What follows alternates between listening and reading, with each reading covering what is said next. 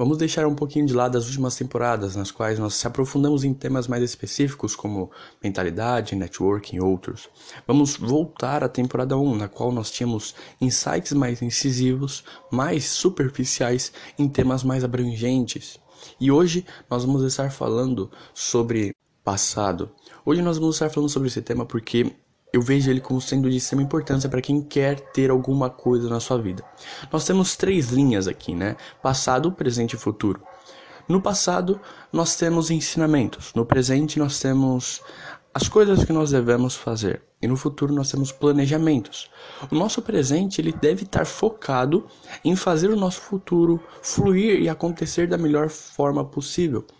E nós muitas vezes nos esquecemos disso e nós acabamos não dando o nosso melhor no nosso presente. Nós acabamos não planejando o nosso futuro, apenas vivenciando o que pode ou não acontecer de forma errônea. Isso acaba causando muitas vezes problemas psicológicos e físicos. E também muitas vezes vivemos muito no passado. E pior ainda, muitas vezes vivemos muito no passado e vivemos muito no futuro e esquecemos de viver o presente. Consequentemente, nós não planejamos o futuro, nós esquecemos das lições do passado e nós acabamos não fazendo nada de útil no presente, nós acabamos vivendo no comum, na mediocridade, naquela roda, né? E, e o, o insight que eu trouxe hoje é exatamente para você deixar isso de lado, para você parar de olhar para o passado apenas pelo seu lado negativo, parar de olhar para o futuro apenas para se preocupar e causar ansiedade e medo e começar a vivenciar mais o presente e fazer com que o passado seja bom e o futuro seja melhor ainda.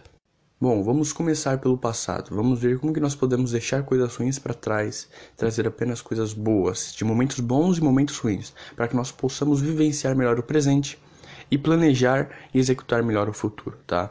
É, vamos lá. O que, que nós temos que fazer? Após o momento ruim, seja ele um evento diário, semanal, mensal, anual, não importa é, você vai, durante e após o evento, sugar o máximo de coisas boas. Você vai deixar de lado tudo que é ruim. Porque por pior que seja o evento, por pior que seja o que está acontecendo, sempre tem alguma coisa boa, sempre tem um ensinamento por trás. Isso é normal e nós já falamos sobre isso aqui no podcast. Então você vai pegar esse evento e durante e após o evento, você vai fazer uma pequena análise e vai tirar tudo que é bom e tudo que é ruim e aí depois você vai fazer um filtro e vai deixar tudo que é bom. O, o ruim, ele é importante para você lembrar das consequências das suas atitudes, porque muitas vezes o que aconteceu é consequência de atitudes suas. Então o ruim vai te fazer lembrar disso. E automaticamente isso já é uma lição boa, tá?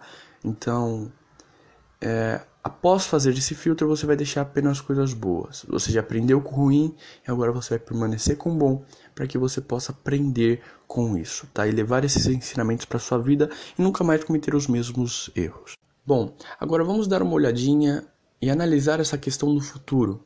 Eu vejo muitas pessoas hoje em dia vivenciando demais o futuro, vivendo demais o futuro. E esse é o problema. O problema não é você flutuar em momentos que você gostaria que acontecessem, momentos que você está construindo para acontecer. Não. Você está planejando o seu futuro, você está construindo o seu futuro e visualizar isso é fundamental, tá? Agora a questão é quando você vive demais no futuro, pensando no que pode ou não acontecer e com medo disso, preocupado e ansioso por isso, tá? Seja com situações boas ou ruins, não importa, ambas te fazem mal. Uma coisa que eu quero deixar aqui como observação é que no início vai ser muito difícil. Vai ser muito difícil você parar de ver o lado ruim e ver apenas o lado bom de coisas extremamente ruins. Vai ser muito difícil você parar de ver o futuro, de vivenciar o futuro, de viver no futuro em momentos de grande estresse, ansiedade e medo, como que estamos vivendo agora, momento de pandemia. Viver o presente no início vai ser muito difícil, mas com o tempo você torna isso um hábito. E para tornar um hábito, você tem que praticar diariamente. Todo dia, ou quase todo dia, nós vivenciamos coisas não muito legais, tá? Por menor que seja a situação, muitas vezes nós vivenciamos coisas não muito legais. Então, use essas situações pequenas para praticar. E quando vê uma coisa muito grande, você vai estar já habituado a ver o lado bom e não ficar preocupado com o que vai acontecer e focar no presente Pessoas que vivem muito no passado esquecem de planejar o futuro. Pessoas que vivem muito no futuro esquecem de planejar o futuro.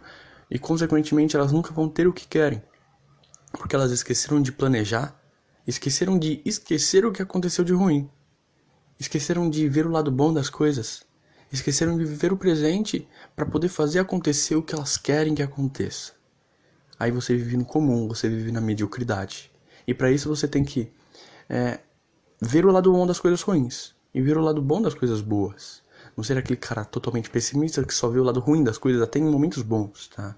Então você precisa tirar os ensinamentos de tudo.